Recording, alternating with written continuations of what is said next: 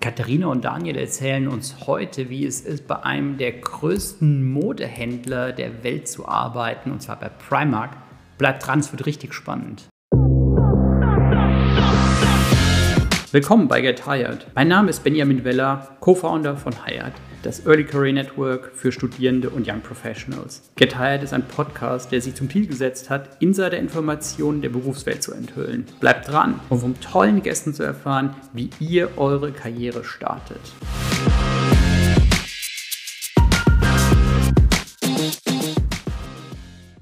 Willkommen zu unserem neuen Podcast. Wir sind heute in Mannheim bei Primark und wir haben Katharina und Daniel bei uns zu Gast. Vielen Dank, dass wir bei euch sein dürfen. Danke, dass ihr hier seid.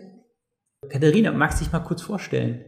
Ja, mein Name ist Katharina Weidmann. Ich arbeite jetzt seit 13 Jahren für Primark. Elf davon bin ich verantwortlich für das Fach- und Führungskräfte-Recruiting und davor war ich selber auf der Fläche aktiv. Okay, cool. Also du hast wirklich Erfahrung von der Pike auf sozusagen. Das kann man so sagen. Ich startete mal allerdings in einem anderen Unternehmen als Inventuraushilfe. Also ich glaube, ich durfte jede Tätigkeit mal ausführen. Mega, Daniel. Wie ist es bei dir? Ja, mein Name ist Daniel Schwarz, ich bin äh, 34 Jahre alt, ähm, bin jetzt bald schon elf Jahre im Unternehmen tätig, ähm, habe meine Karriere bei Primark 2012 äh, gestartet als Management-Trainee, ähm, habe dann über die Jahre verschiedene ähm, ja, Management-Positionen in verschiedenen Stores durchlaufen, ähm, durfte während der Expansion in Deutschland auch ähm, etwas unterstützen ähm, im Recruitment-Team und bei Learning and Development und dann ähm, 2017 habe ich meinen ersten eigenen Store bekommen, habe verschiedene Stores und Store-Teams betreut. Zuletzt war ich dann als ähm, Area Manager für elf Stores im Südwesten Deutschlands zuständig und ähm, seit etwas mehr als einem Jahr ähm, bin ich jetzt in der Rolle des Commercial Managers ähm, und betreue da die Teams und die Märkte in Deutschland und Österreich. Mega. Jetzt, ähm, Primark kennt wahrscheinlich von den Menschen, die uns schauen, mehr oder weniger jeder. Aber könnt ihr uns nochmal so einen Überblick geben, was ist eigentlich Primark? Ja, wir sind ein Tochterunternehmen der Associated British Foods, ABF abgekürzt. Die sind eigentlich bekannt für alles, was ihr im Küchenschrank wiederfindet. Hefe, Zucker, Twiningstee, Mazzola, Öl, das dürften so die bekannten Produkte sein. Auch Ovomaltine kommt aus dem Haus. Und wir sind eben die textile Tochter. Wir haben, und jetzt muss ich auf meinen Zettel schauen, weil ich mir so schlecht Zahlen merken kann, 426 Filialen in 16 Ländern, sind über 70.000 Mitarbeiter und hier in Deutschland haben wir 30 Filialen mit 4.500 Beschäftigten und fünf Filialen in Österreich mit 850 Mitarbeitern und Mitarbeiterinnen. Und für die beiden Länder sind wir eben mitverantwortlich als Team der Zentrale in Essen, die die beiden Landesorganisationen betreut und begleitet. Also das heißt, Essen ist jetzt für euch so der quasi der Deutschland-Hub aus dem es dann rausgeht, aus dem ganz Deutschland betreut wird. Genau, die regionale Verwaltung, die diese beiden Länder führt. Wir haben ein Headquarter in Irland, ein weiteres in Reading bei London und dann ist es so, dass die Landesorganisationen die sogenannten Regional Offices haben und da werden häufig mehrere Länder in einen Verbund gebracht und wir dürfen uns um Deutschland und um Österreich kümmern das ganze Thema Fashion ist jetzt für mich so, ich hoffe, man sieht mir das nicht an, aber jetzt nicht so, dass ich mich da täglich mit beschäftige. Ähm, Könnt ihr uns mal so ein bisschen erzählen, wie funktioniert das eigentlich? Also, ähm, dass ich jetzt, also wir sind ja hier in, in Mannheim in, in einem ziemlich coolen Store, ziemlich riesig, total hell. Ähm, also du kommst unten rein und du siehst Sachen, okay, die gefallen dir. Aber wie passiert es jetzt, dass quasi ich reinkomme und sage, oh, das finde ich aber ganz schön, zu, okay, irgendwo ist das ja mal gestartet, die Sachen kommen ja nicht aus Magie dahin, sondern irgendjemand muss das ja geplant haben, produziert haben, die Logistik muss dafür stimmen, irgendjemand muss es eingeräumt haben, irgendjemand muss auch die, die Werbung dafür machen. Könnt ihr uns mal so einen Abriss geben, wie funktioniert Fashion? Ja, wie funktioniert Fashion? Äh, also grundsätzlich ist es so, dass wir unser Buying, Merchandising und äh, Design Team in mhm. äh, unserem Head Office in mhm. Dublin sitzen haben. Und äh, die sind ähm, ja maßgeblich natürlich dafür verantwortlich, die Ware einzukaufen, zu sourcen ähm, und dann entsprechend auch den verschiedenen Stores zur Verfügung zu stellen. Ähm, das Ganze läuft natürlich immer zeitversetzt, ja, wie du dir sicherlich vorstellen kannst. Ähm, ist es nicht so, dass man ähm, einfach innerhalb von ein paar Wochen ähm, ja, die, die ganze Range da ähm, in, die, in die Stores bringen kann. Mhm. Allerdings ist es in der Tat so, dass wir ähm, für bestimmte Sachen relativ schnell sein können, ähm, so dass wenn wir irgendwo nochmal was Spannendes oder Interessantes sehen auf einem Laufsteg, ähm, wo wir der Meinung sind, dass wir es haben müssen, dann kann das auch mal innerhalb von ein paar Wochen geschehen. Ähm, ansonsten, wie gesagt, läuft der Prozess einfach im Voraus ab. Ähm, wir haben ein, äh, ein gutes, äh, bestehendes Netzwerk an Lieferanten, mit denen wir eng zusammenarbeiten. Ähm, das sind über 500 Stück, mhm.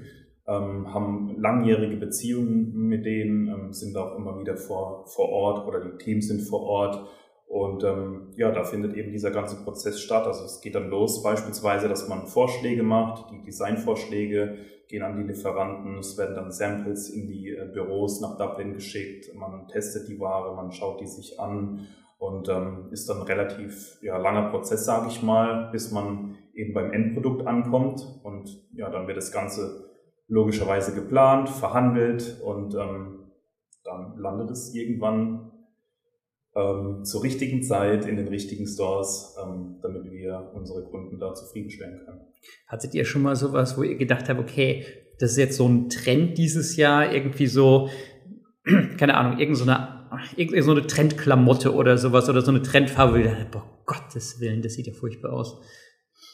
Also, dass ich was ganz furchtbar gefunden hätte, daran kann ich mich jetzt nicht so erinnern. Aber was wir gelernt haben, glaube ich, im Laufe der Jahre, wo sich ähm, mehrere Märkte noch ergeben haben, ist, dass unterschiedliche Länder schon unterschiedlich auf Trends schauen und Produkte. Also wenn ich überlege, wie unsere Ware 2010, da war ja mein Start, noch ausgesehen habe, dann war das schon sehr erkennbar, dass das häufig englisch geprägte mhm. Ware war. Also kleine Blütenprints, ähm, unterschiedliche Crop Tops, also alles das in den Körperformen etwas kürzer geschnitten. Okay. Also ganz spannende ja. Ware. Da war aber der deutsche Markt noch gar nicht bereit für. Mhm. Heute ähm, ist das ein bisschen weiter geöffnet und unsere Einkaufsteams sind auch nochmal diverser geworden und durchmischter. Ich durfte auch sechs Monate im Einkauf arbeiten, um einfach die Perspektive des deutschen und des österreichischen Kunden mit hineinzubringen und auch so ein bisschen lokalen Input reinzubringen. Und heute sehen wir einfach, dass wir ähm, genau anschauen, auch durch deine Rolle, welche Ware passt an welchen Standort und kann sich da auch gut äh, verkaufen. Und das gilt nicht nur für einzelne Länder, sondern ich glaube auch für einzelne Städte. Also Berlin und München dürfte in der Range auch schon variieren. Ja. ja, auf jeden Fall. Also ich kann da nur zustimmen. Ähm, über die Jahre hat man, glaube ich, schon gemerkt, dass wir ähm, enger vernetzt mhm. sind mittlerweile, ähm, was ähm, das Feedback angeht, ähm, auch aus den Märkten raus, zurück in unsere Zentrale ähm, letztendlich ja, man hat immer mal wieder Teile natürlich ähm, in der, im, im Sortiment, ähm, die sich vielleicht nicht so gut abverkaufen mhm. lassen ähm, oder die dann doch nicht ganz so im Trend sind. Oftmals sind es vielleicht auch einfach Key-Items, die einen äh, Look ähm, vervollständigen, mhm. sage ich mal, ähm, wovon wir dann aber natürlich nicht Hunderttausende verkaufen. Ähm, wie Katharina schon sagte, hatten wir früher ähm, häufiger mal die Herausforderung, dass beispielsweise Lizenzen bei uns gelandet mhm. sind, die von englischen Fernsehshows oder TV-Serien ähm, waren, die haupt, hauptsächlich in ähm, UK mhm. oder Irland bekannt waren, aber nicht äh, bei uns in, in den Märkten. Ähm, aber da haben wir das eigentlich mittlerweile weitestgehend angepasst ähm, und, und bauen auch ähm, gerade was jetzt diesen Lizenzbereich angeht, immer weiter mhm. aus. Ja, wir haben es unten gesehen, Barbie ist jetzt, wenn jetzt das Barbie-Movie äh, eine große Sache. Ähm, wie kann ich mir sowas vorstellen? Also wie weit im Voraus wird sowas geplant? Das, das ist ja dann auf einmal medial unglaublich präsent in, in einigen Wochen, vielleicht über vielleicht ein, zwei Monate. Ähm, wie, wie funktioniert sowas? Ja, also wir haben im Prinzip eine eigene Abteilung für, ähm, mhm. für diese License-Produkte. Und ähm, die machen da äh, über die letzten Jahre wirklich einen hervorragenden Job. Ähm, man muss sich natürlich äh, klar vorstellen, dass das lange Zeit im Voraus mhm. geplant wurde. Ähm, muss ja alles äh, verhandelt äh, ja. werden und dann äh, letztendlich unter Dach und Fach kommen. Ähm, da hatten wir jetzt ähm, Mattel mit an Bord mhm. geholt, ähm, die ja da ähm, die ähm, Barbie-Figuren mhm. vertreiben und jetzt natürlich inline äh, mit dem Movie, der am 20. oder 21. Juli bei uns ähm, ausgestrahlt wird, haben wir eben die Produkte bekommen und wir sind ähm, auch der einzige Retailer, der die, ähm, der die Produkte anbietet, die im Film tatsächlich von ähm, den Hauptdarstellern getragen werden. Ähm, ah. Also sprich nicht nur die Merchandise-Artikel an sich, wo jetzt irgendwie ein Barbie-Aufdruck ähm, oder sowas drauf ist, sondern tatsächlich die, den, äh, ja, die, die Produkte, die im Film von den Hauptcharakteren getragen werden. Das ist ja mega krass. Und ähm, diese ganze Thema Trends so ein bisschen antizipieren. Also ihr, ihr, müsst ja so ein bisschen wissen, okay, was wollen die Leute jetzt nächsten Sommer? Also äh, quasi jetzt, wir sind im Sommer 2023, der ist ja für euch wahrscheinlich schon mehr oder weniger Geschichte, sondern das ist jetzt halt so, okay, das passiert gerade, aber 2024, das müsst ihr wahrscheinlich jetzt gerade erarbeiten, oder? Was die Leute dann, äh, was die Menschen dann wollen. Ja, genau. Also ähm, es ist tatsächlich so, dass es immer so ein Jahr ungefähr im Voraus schon geschieht. Mhm. Also wir sind jetzt, ähm, wir sind jetzt gerade bei Weihnachten, was wir planen, ja. und dann ähm, und dann auch schon wieder den nächsten äh, Spring Summer. Ähm, das heißt, man muss sich da immer so ein bisschen auch äh, reinfuchsen, sage ich mal, ne? Mhm. weil wir jetzt halt hier rumlaufen bei Temperaturen äh, jenseits der 30 Grad und ähm, ja, wir sprechen gerade über Weihnachten intern. ähm, ist dann manchmal ein bisschen schwierig, aber ist in der Tat so, man gewöhnt sich nach einer Weile daran, wenn man mal so ein paar ähm, Saisonwechsel miterlebt hat. Ähm, genau, findet wie gesagt im, im, Voraus immer statt und ja, die Inspiration holen wir uns natürlich von Fashion-Shows, ähm, wo wir mit vertreten sind, ähm, viel auch ähm, von Social Media, das hat ja in den, äh, in den letzten Jahren äh, so eine eigene Dynamik entwickelt, sage ich mal. Wir arbeiten da mit Influencern auch zusammen, ähm, lesen da viel raus und äh, ja, haben natürlich auch ähm, dann eben Leute in unserem Head Office, die sich mit nichts anderem als mit Trends beschäftigen. Das hast du gerade ähm, Influencer angesprochen. Äh, das hat ja äh, auch so wahrscheinlich extrem viel für euch verändert, oder? Also so, dass du sagst, okay, also vor 20 Jahren oder 25 Jahren war es halt primär sehr TV getrieben, ähm, alles was Werbung betrifft. Dann äh, kam halt so Internetwerbung ähm, sehr untargeted daher. Dann hast du ja über Social Media sehr targeted Werbung bis hin zu jetzt ähm, Influencern, wo du sagen kannst, okay, das kann man auch so, so ein bisschen ja, unterschwellig reinbringen, dass ich also dieses Lebensgefühl transportiere. Hm. Also ich finde, für ein Konzept wie Primark ist das Influencer-Marketing schon ganz spannend, zumal wir nicht so viele in so Beilagen in Modemagazinen oder mit Posterwerbung oder dergleichen vertreten sind. Von daher ist das für uns schon ein starker Anker. Hm. Ich glaube, Daniel und ich, wir würden uns manchmal wünschen, mehr lokale Influencer und Influencerinnen zu sehen, weil wir haben doch ein Portfolio, das dann doch sehr englisch.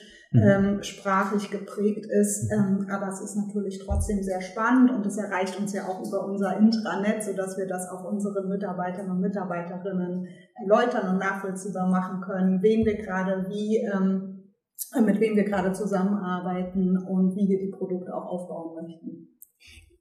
Ihr habt jetzt schon ein paar Mal UK angesprochen. Ähm, jetzt ist ja UK insofern interessant, weil es ist ja eigentlich gar nicht so ein großes Land, aber so Pop-Culture-mäßig ja eine Weltmacht eigentlich. Ähm, in, inwiefern äh, transportiert ihr auch so ein bisschen diesen, diesen, diesen Lebensstil so von den, den britischen Inseln hier rüber? Äh, Katharina, du hast eben angesprochen, als du gestartet bist, war das noch, noch stärker so der Fall. Aber ähm, es ist ja oft so ein bisschen das, was man so in UK, in London sieht, kommt ein bisschen später bei uns auch vorbei. Ja, und ich glaube, durch Social Media sind die mhm. Durchlaufzeiträume etwas kürzer geworden. ja. Das glaube ich wohl. Also für meine persönliche Primer-Karrierereise war der Aufenthalt im Headquarter in Irland ganz, ganz wichtig. Ich habe in Dublin gestartet, habe da für mich richtig festgestellt, worum geht es bei dieser Marke, wie lebendig und dynamisch ist das. Und dann ist natürlich Irland als Land so viel kleiner und unser Markt in UK so riesengroß, dass mhm. wir dieses zweite Headquarter dort haben. Und dann durfte man auch Reading besuchen. Und ja, das ist, wie du sagst, natürlich popkulturell auf eine Wiege für Trends und durch Social Media eben auch schneller hier wieder für uns spürbar. Aber man darf, glaube ich, unsere Kunden und Kundinnen mhm. und ihre Wünsche nicht vergessen. Also es ist auch ganz wichtig, an unseren Kunden zu bleiben und die richtige Waage aus Fashion-Produkten, Kampagnen und auch eben den Bedarfen für die Kunden und Kundinnen vor Ort in die Range zu bringen. Und das ist ja maßgeblich Daniels Aufgabe auch, die richtige Verteilung ähm, hinzubekommen, damit der Kunde auch immer ein schönes Einkaufserleben hat und das auch auf den Mannheimer und Hannoveraner Straßen tragbar ist am Ende aller Tage. Das wäre nämlich meine nächste Frage, weil ich finde es immer so witzig, wenn man mit dem Zug irgendwo hinfährt, aussteigt, dass halt so der Style schon sehr unterschiedlich ist. Also du hast jetzt eben ähm, München, Berlin angesprochen, was natürlich schon zwei sehr extreme Pole vielleicht sind, aber ähm, selbst jetzt, ähm, wenn man vielleicht ein bisschen weniger extrem schaut, ist es ja trotzdem noch sehr stark spürbar. Wie, wie kriegt ihr das hin, dass ihr dann halt wisst, okay, also das ist jetzt für den Münchner Kunden super, vielleicht auch für den Berliner Kunden, aber das ist zum Beispiel was, das ist jetzt eher so, vielleicht eher in Süddeutschland zu Hause, weniger, weniger in Norddeutschland.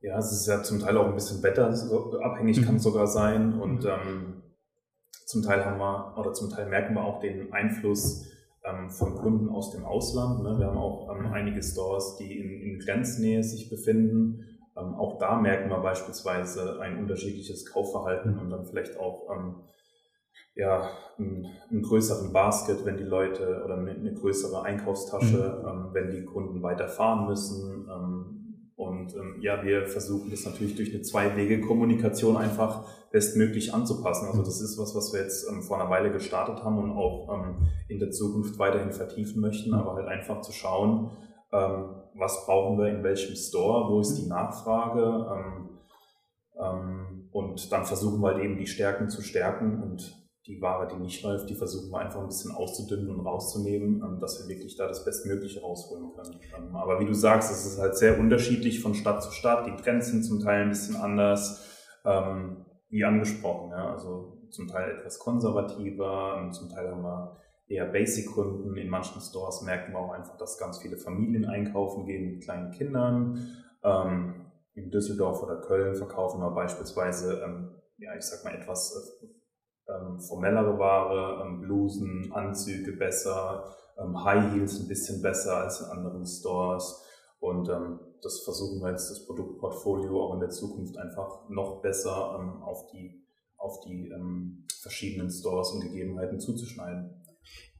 Ganz kurz noch, du hast gerade Zwei-Wege-Kommunikation gesagt. Was heißt das? Naja, also im, im Prinzip ist es so, dass ähm, also ich in meiner Position, ich ähm, bin mit für diesen Warenfluss mhm. verantwortlich und dass die Ware zur richtigen Zeit an der richtigen mhm. Stelle ist. Ähm, ich äh, schaue da ein bisschen mit drüber, was die Belieferungspläne angeht, dass die Ware, also wir haben hier für Deutschland, werden wir aus zwei verschiedenen Logistikzentren beliefert ähm, oder Zentrallagern. Ähm, da schaue ich, dass die Ware in den, ähm, in den Depots vorhanden ist. Wenn das nicht der Fall ist, muss man gegebenenfalls ein bisschen was transferieren ähm, oder so. Und ähm, dementsprechend stehe ich immer im Austausch mit unseren Merchandisern, die, die die Ware ja planen und gebe dann entsprechend auch Feedback, was sind die Trends, was hat der Wettbewerb vielleicht, was uns fehlt, ähm, was haben wir auf Social Media gesehen. Ähm, und ja, da stehen wir einfach in, in ständigem Austausch und versuchen, das einfach zu verbessern. Ja. So, Katharina, das hätte ich hier ja. unterbrochen. Ich glaube, wesentlich ist hier auch ähm, die Mitarbeit unserer Stores. Mhm. Also wenn ich zum Beispiel an unsere Filiale in Saarbrücken denke, dann mhm. haben die auch den Ferienkalender von Frankreich mit auf ja. dem Schirm, weil sie dann eben mehr Besucher erwarten. Oder wenn ich daran denke, was los ist, wenn in Dresden der wunderschöne Weihnachtsmarkt ist, da sind natürlich auch unsere Store-Teams wirklich gut gefragt in ihrer Kennzahlenanalyse. Und die können auch tatsächlich nachverfolgen, wenn es schon mal ähnliche Produkte gibt, wie stark war das denn mhm. vielleicht schon mal und können auch Ableitungen machen, bis hin natürlich zu so Melting Pots wie Berlin, wo wir so stark gefragt sind, dass wir sogar einen eigenen kleinen Berlin-Shop haben mit eigenem Berlin-Merchandise, weil wir dort eben viele Touristen und Touristinnen ähm, willkommen heißen dürfen. Also da gibt es ganz unterschiedliche Ausprägungen in den Städten und ich glaube, dann geht die Kommunikation genau. eben über deinen Tisch einmal zum Einkauf, aber wird auch eben ganz stark untermauert von den Kollegen und Kolleginnen vor Ort. Das muss ja auch extrem viel wahrscheinlich mit, mit Daten zu tun haben, also was du, was du an Informationen bekommst, weil ähm, wir sind ja auch in, in einer Situation als Gesellschaft, wo du eigentlich sagst, okay, das ist eigentlich eine totale Frechheit, wenn die Sachen nicht da sind, die ich kaufen möchte und weniger so dieses, okay, da muss ich vielleicht mal einen Tag warten oder sowas, sondern das gibt's ja eigentlich nicht wirklich. Ja, ähm, mhm. also gut, was, was die Daten angeht, bekomme ich auf jeden Fall mehr zur Verfügung gestellt, als dass ich als dass ich verwerten kann. Ähm, aber es ist schon so, dass man einfach ein bisschen draufschauen muss. Man, man muss auch sagen, es hängt, es hängt immer so ein bisschen mit der gesamten mhm. Lieferkettensituation auch zusammen. Wir haben natürlich, ähm, als wir aus der Pandemie rausgekommen sind, gemerkt, dass die Ware nicht äh, pünktlich mhm. ankam hat dann beispielsweise dafür gesorgt, dass wir ähm, Kampagnen nicht pünktlich launchen konnten, dass die Ware vielleicht nicht da war. Ähm, Marketing hatte vielleicht aber geplant, die, die Dinge zu veröffentlichen auf Social Media etc. Da muss man da natürlich ein bisschen, äh, ja, ein bisschen schieben, die Zeitpläne anpassen, die Produkte vielleicht zurückhalten, ähm, je nachdem. Ähm, aber grundsätzlich versuchen wir das einfach äh, zu koordinieren ähm, und stehen da auch im Austausch. Mhm. Ja? Also wir versuchen dann äh, die, die Ware, die uns vielleicht fehlt, zu priorisieren, schneller reinzuholen, dass die eben schneller für die Stores verfügbar ist. Ähm, und dann gibt es auch immer mal noch so lokale Events, ähm, wo wir dann gezielt für manche Stores mhm. was machen. Ähm, und, und auch das muss dann natürlich äh, stehen und, und laufen, wenn wir einfach einen, Stichtag haben. Also als Beispiel, wir hatten letztes Jahr das erste Mal ein, ein NFL-Spiel in Deutschland, unter anderem in in München mhm. sollen jetzt noch mehr Spiele stattfinden. Aber da haben wir dann beispielsweise inline mit dem Spiel eine Woche vorher oder zwei ähm, Schaufenster in allen Stores gelauncht und auch unsere ähm, NFL-Artikel, die wir tatsächlich haben, also die Originallizenzen, ähm, einmal präsentiert und ähm, hatten dann auch so ein Window-Vinyl dazu, ähm, wo wir einfach darauf hingewiesen haben, um den Kunden da einfach was, was Besonderes bieten zu können. Und da muss man dann natürlich hinten dran sein, dass das alles pünktlich ähm, an Ort und Stelle ist. Und was vielleicht der eine oder andere nicht weiß, ist, dass unsere Stores auch eine Warenwirtschaft haben, aus der sie Ware selber ziehen können. Mhm. Das heißt, während Daniel in der Zusammenarbeit mit dem Einkauf die richtigen Portfolios für die Märkte zusammenstellt und die richtigen Volumen bestimmt, dürfen die Stores täglich in ein Warenwirtschaftssystem schauen und Ware mhm. ordern. Und das macht sie zu Händlern vor Ort mhm. und deswegen ist ihr Feedback auch so relevant. Also zweimal im Jahr geben sie ein großes Lessons Learned Feedback an unseren Einkauf ab, indem sie einmal quasi die Stimme des Kunden wieder zurückspielen und ihre Bedarfe nennen. Und sie dürfen eben auch täglich Einfluss auf unsere Sortimente haben, was besonders für die Nachwuchskräfte mhm. besonders spannend ist. Ähm, jetzt habt ihr schon so ein paar Sachen angesprochen, die echt mega, mega spannend sind. Also auch gerade so dieses Verankern mit großen Marken. Hast jetzt NFL angesprochen, ähm, Mattel hast du eben erwähnt. Ähm, sind das auch so Zukunftstrends, wo ihr sagt, hey, das ist für uns wichtig? Hm? Ja, auf jeden Fall. Ähm, hm. Also ich sage mal so, gerade in Deutschland, ähm, gerade in Deutschland möchten wir ja versuchen, ähm, noch mehr Kunden zu erreichen oder potenzielle Kunden zu erreichen. Und ähm, wir merken einfach, dass sich die Lizenzware gut verkaufen mhm. lässt. Ähm, wir sehen da auch, auch ähm, einfach Chancen, wenn wir uns ähm, den Einzelhandel generell einmal mhm. anschauen. Und ähm, in der Vergangenheit waren da einige Artikel dabei, die wirklich unsere Topseller waren. Wir hatten beispielsweise auch ähm, mit Netflix eine Kooperation oder haben immer noch eine Kooperation und hatten zu den ähm, Stranger Things ähm, Staffel Launches Produkte gelauncht. Auch da hatten wir ähm, Bekleidung, die die ähm, Charaktere in der Serie tragen. Ähm, die hatten sich extrem gut äh, verkauft.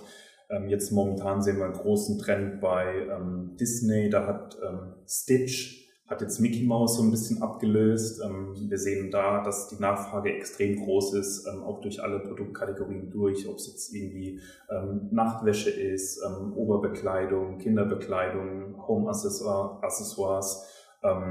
Und das funktioniert einfach sehr, sehr gut. Und da können wir natürlich unsere Marke auch ein Stück weit mit, äh, mit stärken. Ja. Jetzt äh, habe ich auch bei, bei, euch unten im, ähm, im Shop gesehen, ist der viele Hinweise rund um Nachhaltigkeit. Ähm, inwiefern spielt das bei euch eine Rolle? Hm? Ja, wir haben eine Primer Cares Kampagne. Ähm, Daniel hat ja bereits berichtet, wir arbeiten mit etwas mehr als 500 Lieferanten hm. aus 26 Produktionsländern zusammen und es gibt ja eine große Debatte um mhm. Konsum insgesamt. Und ich glaube, dass die auch sehr relevant ist und dass jeder Kunde und jede Kundin sich einfach Gedanken macht, wie kann ich einen ähm, Beitrag zu einem mhm. guten Konsumverhalten leisten und natürlich auch mhm. Unternehmen gefragt werden, was tut ihr, mhm. weil vielleicht die eine oder andere politische Leitplanke auch noch fehlt, um ganz verbindlich Klimaziele oder Nachhaltigkeitsziele zu erreichen. Wir machen das mit der Primer Cares Kampagne Die fußt auf drei Säulen. Das ist nämlich einmal das Produkt selbst, ähm, dann der Planet und dann die Menschen entlang dieser Lieferkette. Und äh, das Produkt, das soll langlebig sein, wenn du dir ein Primark-Teil kaufst. Ich darf heute einen Anzug tragen, den habe ich, glaube ich, in 2019 gekauft. Also den habe ich auch schon ein paar Jahre und trage ihn immer noch sehr gerne. Das heißt, ein langlebiges Produkt. Ähm, und dann soll bis 2030 tatsächlich geschafft werden, dass die Produkte entweder aus recycelten hm. Fasern oder nachhaltigen Fasern ähm, äh, produziert werden, dann möchten wir auf die eigene CO2-Bilanz schauen und diese halbieren und unsere Müllreduzierung im Blick haben. Und wenn es um die Menschen entlang der Lieferkette geht, dann möchten wir einmal existenzsichernde Gehälter für mhm. diejenigen ähm, zahlen. Wir möchten, dass Trainings stattfinden, wie man mit Geld umgehen mhm. kann. Und wir möchten aber auch Leistungen zum Sozialschutz in mhm. diesen Produktionsländern fördern und auch zum Gesundheits- und Arbeitsschutz fördern. Wir sind an dieser Stelle nicht die Inhaber dieser Produktionsstätten. Das muss man ganz klar sagen. Das heißt, wir sind Begleiter und Förderer und Partner in Zusammenarbeiten, aber sind eben nicht selber diejenigen, die die Arbeitsrahmen äh, gestalten, aber wir dürfen Mitgestalter sein. Vielleicht um da auch so ein paar, mhm. einfach mal so ein paar ähm, Beispiele zu zeigen. Ähm, also wir arbeiten schon relativ lange daran tatsächlich und seitdem wir dann die äh, Kampagne groß ähm, gelauncht und auch öffentlich gemacht haben, ähm, sind wir natürlich umso mehr auch daran interessiert, unsere Ziele bis 2030 zu erreichen.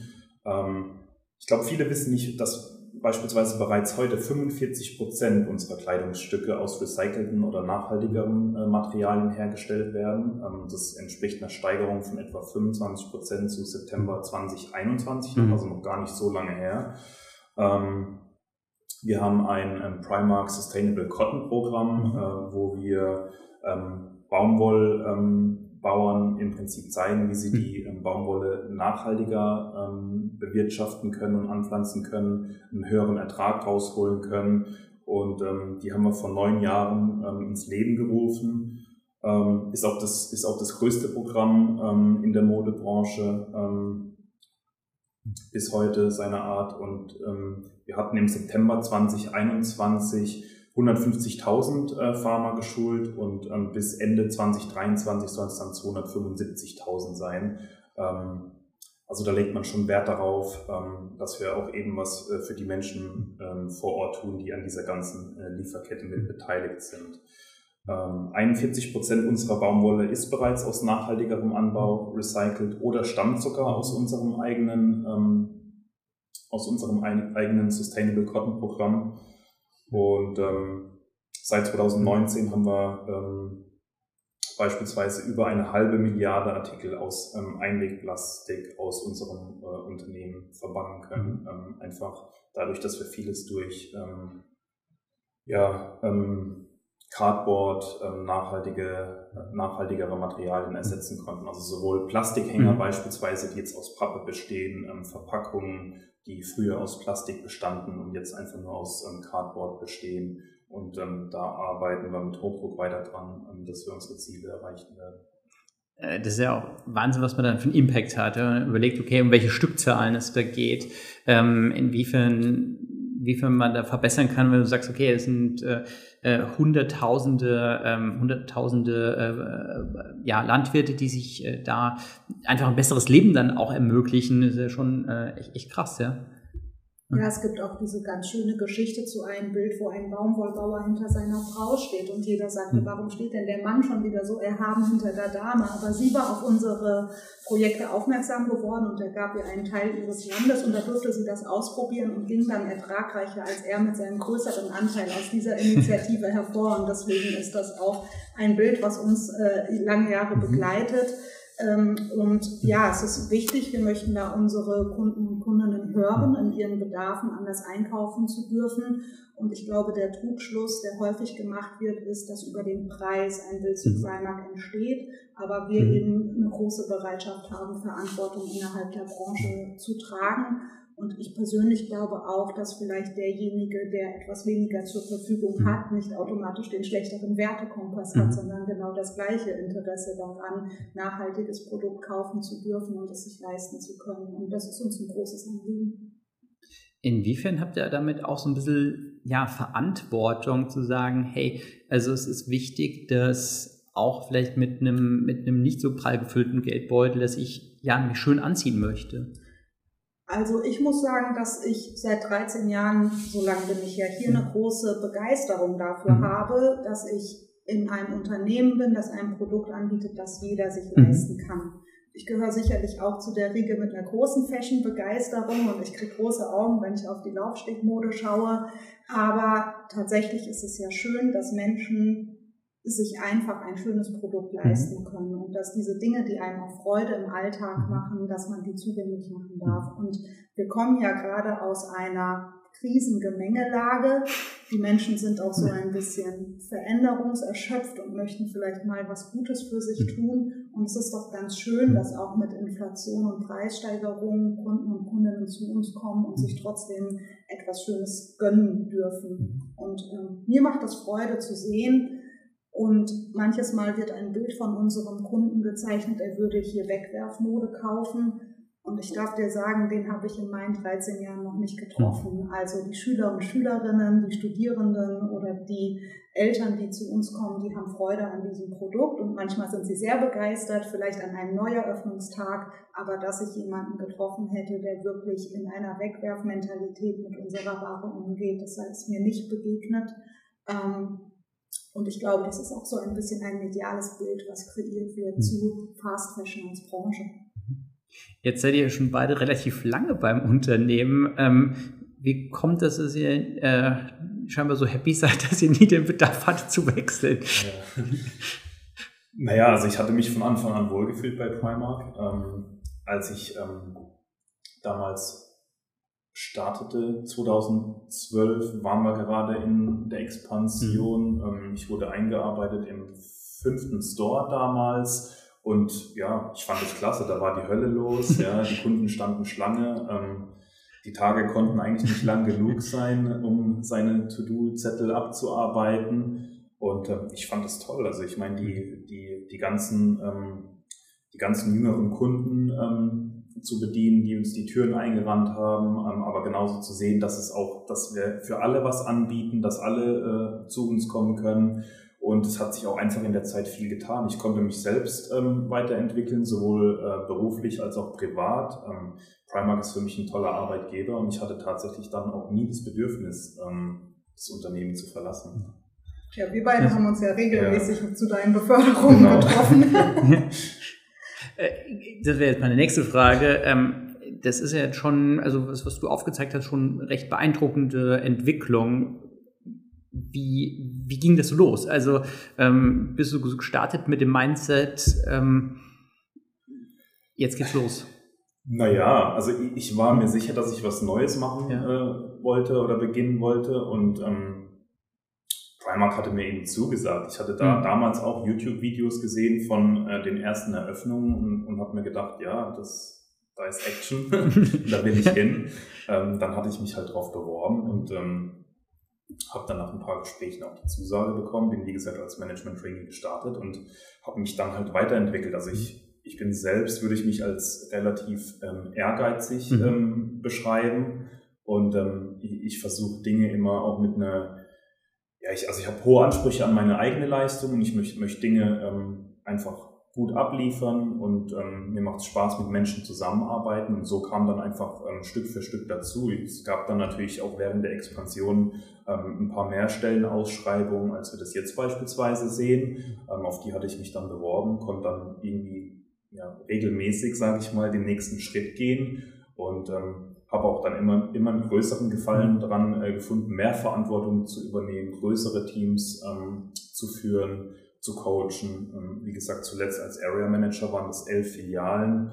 Ähm, das waren bestimmt 130 äh, Führungskräfte, mhm. Manager in den Stores und ich schätze mal so 1600 ähm, Kollegen und Kolleginnen ähm, im Verkauf, die ich da führen durfte. Und ähm, ja, jetzt bin ich wieder etwas näher am Produkt dran, aber kann dafür alle Stores in Deutschland und Österreich besuchen und versucht natürlich ähm, mit den Teams da zusammenzuarbeiten, das Bestmögliche draus zu machen. Ja, also ich, ich habe die Chancen bekommen letztendlich ähm, von meinen eigenen Führungskräften, die ich so entlang dieser dieses Zeitstrahl, sage ich mal, seit 2012 ähm, hatte und ähm, bin da auch äh, dankbar dafür, muss sagen, dass ich mich so entwickeln und entfalten konnte. Wie hast du es gelernt? Also ähm, du stehst ja nicht morgens auf und kannst 1600 Leute führen.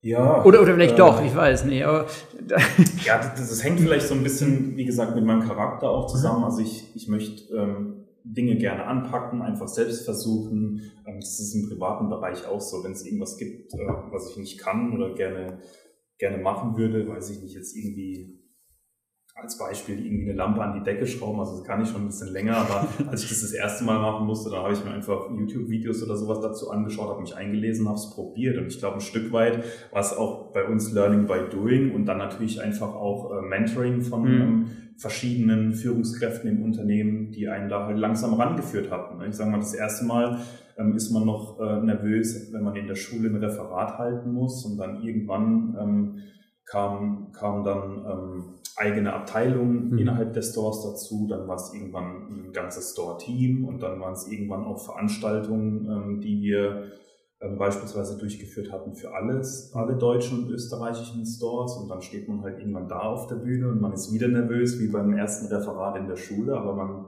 man wird halt langsam da rangeführt, sage ich mal. Und ähm, wie gesagt, das war, war auf jeden Fall eine tolle Entwicklung. Äh, die ich da durchleben konnte. Das möchte ich auch nicht mehr missen. Ja. Das habt ihr eben schon angesprochen, gerade so die letzten Jahre mit Corona und dieser äh, Lieferketten-Thematik, also Krise nach Krise. Ähm, da stehst du ja dann auch manchmal vor Menschen, die vielleicht auch Ängste haben, wie es weitergeht, um zu sagen, Leute, wir kriegen das gemeinsam hin. Wie, wie hast du da kommuniziert? Ja, also ich glaube, ganz wichtig ist es generell, dass man den Leuten einfach auf ähm, Augenhöhe mhm. begegnet. Mhm. Wir sind alles Menschen, wir arbeiten mit Menschen zusammen und da ist es wichtig, dass man auch ein offenes Ohr hat, dass man sich ähm, die Zeit nimmt oder dass sich eben dann die Führungskräfte, ähm, die man in seinem Team hat, Zeit für die Kollegen nehmen. Und ich glaube, das hat auch wirklich runtergebrochen von unserem, von, von unserer, von unserem Sales Director, Christiane bis, bis ins, ins kleinste Detail in den Stores gut funktioniert. Wir hatten relativ schnell ein gutes Netzwerk ähm, während der Pandemie aufgebaut. Wir haben regelmäßig ähm, Calls mit den Teams veranstaltet, ähm, ähm, Videocalls, wo wir einfach gefragt haben, wie geht's mhm. euch? Mhm. Was liegt euch auf dem Herzen? Was können wir für euch tun? Ähm, wir haben da unterstützt. Ähm, und ich glaube, das, das hat uns auch ein bisschen stärker gemacht mhm. und zusammengeschweißt. Also ich ich würde für meinen Teil behaupten, dass wir ziemlich gut da ähm, durch die Pandemie äh, durchgekommen sind und uns gut durchnavigiert hatten ähm, und auch regelmäßig den Kontakt einfach ähm, zu den Menschen gehalten haben. Und ich glaube, dass unsere Kommunikation von einem großen Anteil Ehrlichkeit getragen mhm. war. Wir haben nicht Dinge versprochen, die wir nicht hätten halten können. Und gerade die Pandemie ist ja eine Situation mhm. gewesen, die für uns alle neu war mhm. und für uns über die Maßen tragisch, weil wir ja stationär äh, im Handel verankert sind und keinen Online-Channel hatten, sodass wir da einfach in dieser Klarheit und Ehrlichkeit auf die Teams zugegangen sind, aber in dem besten Gewissen, dass wir alles tun würden, um es eben gut zu machen. Und ähm, die Stores waren miteinander unheimlich gut vernetzt. Also es sind in der Zeit Kochbücher entstanden, es gab digitale Cocktailtreffen, äh, es gab den Austausch von Garten- und Heimdekor-Tipps. Also die Teams haben das Beste daraus gemacht. Das ist wirklich toll zu sehen gewesen. Wir sind heute in Mannheim und dieses Team hat ganz besonders hinterher, wenn ich Führungskräfte in Bewerbungsgesprächen traf, mir erzählt, wie diese Zeit durchaus auch zusammengespeist hat. Aber es waren auch alle froh, als wir die Ladentüren wieder öffnen durften. Und da muss man auch sagen, dass wir von einem Kollegen in Essen begleitet waren, der die Arbeitssicherheit und Hygienekonzepte wirklich ähm, akribisch im Blick hatte und das Beste für diese großen Ladenflächen rausgeholt hat. Wie war es dann, als dann zum ersten Mal wieder die Türen aufgingen? Ja, also es war ein tolles Gefühl. Ich meine, die, äh, die, die, die Mitarbeiter und die Kolleginnen und Kollegen, die, die scharten alle während, der, während des Lockdowns schon mhm. mit den Prüfen. Ja. Also ich meine, ähm, wir waren in Kurzarbeit mhm. und ähm, die Gesundheit ging äh, für alle vor. Ähm, aber wir hatten viele Anfragen, ob man nicht ein bisschen in den Store kommen könnte, mal ein bisschen was arbeiten, mal was aufräumen oder schick machen, ähm, bis wir wieder öffnen können. Konnten wir dann natürlich nicht machen. Mhm. Und ähm, umso mehr hat uns dann gefreut, als wir dann irgendwann ähm, wussten, dass wir die Türen wieder öffnen könnten. Auch wenn, auch wenn es noch ein bisschen äh, holprig und schwierig war, da wir ähm, ja auch aufgrund der verschiedenen Bundesländer ähm, sehr viele verschiedene Richtlinien hatten. Ja, es war gewissermaßen ein Flickenteppich. Ähm, von Terminshopping, was wir dann schnell auf die Beine gestellt hatten ähm, innerhalb von ein paar Tagen, ähm, über Zulassungsbeschränkungen. An manchen Standorten mussten wir Impfzertifikate kontrollieren, an anderen wiederum nicht. An manchen ging es nur digital, ähm, an manchen auch manuell. Das war schon eine große Herausforderung. Das waren wirklich alle froh, dass wir wieder zurück in die Stores konnten. Die Kunden waren froh, der, der Andrang war da die Termine waren zum großen Teil ausgebucht und ja, die Mitarbeiter waren natürlich auch alle happy. Auch, dass die sich wieder gesehen mhm. haben. Ja, da, da, sind ähm, viele Freundschaften und Bekanntschaften auch mit dabei. Ähm, man sieht die Kollegen ja regelmäßig ähm, bei der täglichen Arbeit und das, ähm, das hat allen Beteiligten schon gut getan, als wir dann endlich wieder ähm, einen Fuß in die Tür setzen durften ich finde gerade so das Thema Corona, das ähm, bringt ja relativ vieles zusammen, was ihr gerade so gesagt habt. Also kommunizieren auf Augenhöhe, ähm, Ehrlichkeit, aber auch natürlich mit so einem positiven Spirit, hey, wir schaffen das. Und ähm, das, das finde ich echt ganz interessant, wie, wie ihr das schafft dann zu kombinieren, weil das ist ja auch nicht, nicht ganz so einfach, weil in manchen Situationen war es ja dann auch so, dass es nicht ganz einfach war, um zu sagen, ja, du, ganz, ganz ehrlich, Leute, das wird schwierig, ähm, wie ihr das halt trotzdem kommuniziert oder gerade deswegen kommuniziert. Ähm, echt spannende Geschichte, ja. Ja, und sicherlich in der Vernetzung. Also wir waren natürlich plötzlich im digitalen Raum. Ähm, Daniel beschreibt uns ja gerade, ich glaube, wir Händler und Händlerinnen sind alle ein ganz geselliges Völkchen. Also wir sind ja deswegen in so einem Ladengeschäft zusammen, weil wir eben gerne mit Menschen und Menschen zusammenarbeiten. Und plötzlich bist du nur noch über so ein Videofenster zusammengeschaltet. Aber ähm, das geht ja nur mit großer mhm. Zuversicht und mhm. es geht auch nur mit Neuerungen. Mhm. Also in UK werden zum Beispiel gerade in 25 Filialen Click- und Collect-Konzepte ausprobiert ähm, als weitere Möglichkeit ähm, und sicherlich vielleicht auch getrieben durch das Geschehen in der Pandemie. Also dass das in der Pipeline war, das wussten wir schon, aber vielleicht war das doch noch mal ein bisschen schneller live gegangen mit diesem Trial als ohne dieses Pandemie-Geschehen. Ähm, jetzt habt ihr ja beide so wirklich von der, von der Pike auf gelernt. Inwiefern hilft euch das heute, wenn ihr euren Job macht mit einer ja, Karriere in, ja, in den Senior-Bereich, ähm, ins Management? Inwiefern bringt euch das was täglich? Also ich darf ja Fach- und Führungskräfte rekrutieren und gerade die Führungskräfte im Retail-Bereich sind irgendwie ganz dankbar dafür, selber einer Person gegenüberzusetzen, die die Fläche kennt. Also da höre ich eigentlich immer ein Kompliment zurück, dass man die Prozesse im Laden tatsächlich selber ausführte und deshalb ganz gut bewerten kann, beziehungsweise das Ganze nicht rosiger zeichnet, als es ist, also die Vorteile benennen, aber durchaus auch mal die Herausforderungen zeichnen, die unser Alltag so mit sich bringt. Das finden, glaube ich, die Bewerbenden schon ganz gut. Und damit meine ich die externe Bewerbergruppe, aber auch die internen Talente, ähm, die sich dann auch begleiten lassen. Also ich finde das schon für mich auch spannend und ich versuche auch bis heute dran zu bleiben. Also wenn ich wie heute im Store bin, habe Dominik den Storeleiter schon getroffen und werde ihn sicherlich auch fragen, ob er mich wieder durch einen Hausrundgang begleiten wird, um einfach dran zu bleiben, damit ich eben auch Bewerbenden ein gutes Bild vom Unternehmen und den aktuellen Prioritäten widerspiegeln kann.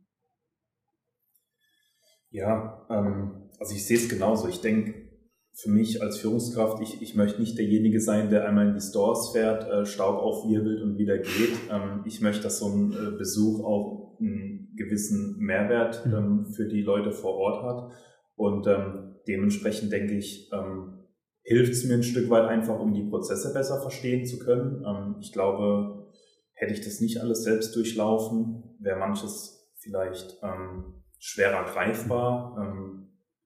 Oder man würde Dinge vielleicht auch für selbstverständlicher sehen, als sie ähm, tatsächlich sind. Und ähm, ich denke so, mit dem Know-how, ähm, welches ich jetzt besitze und über, mir über die letzten Jahre angeeignet habe, habe ich einfach die Möglichkeit, ähm, den äh, Kollegen und Kolleginnen vor Ort ähm, ein paar mehr Tipps zu geben, ähm, vielleicht ähm, ist es auch authentischer, wenn die Kollegen und Kolleginnen wissen, dass man auch mal klein angefangen hat ähm, und selbst in de, sich in der Situation befand, ähm, als wenn man vielleicht als ähm, externer Kollege hinzukommt und ähm, ja, weiß ich nicht, direkt irgendwelche Abläufe oder irgendwelche Dinge kritisiert, ähm, die man nicht selbst gemacht hat. Das finde ich schon ganz gut. Ja.